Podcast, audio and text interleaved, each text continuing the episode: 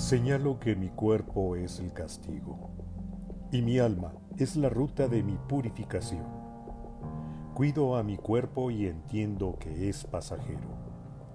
Mi alma, yo lo constato, es lo que me mueve y me conmueve. Es lo que me activa y me reactiva. Mi cuerpo es la herramienta de protección para que mi alma trascienda. Ya sea el cielo o el infierno, el lugar al que deba llegar mi alma, seguirá siendo mi principio, así como lo más bello y completo que tengo.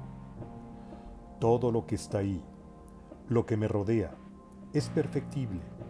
Sin embargo, mi alma, que ya es, es perfecta, resguarda, ilumina y se mantiene.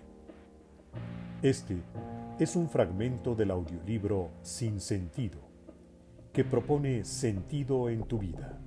Lectura para la reflexión del autor Gibran Sarkis.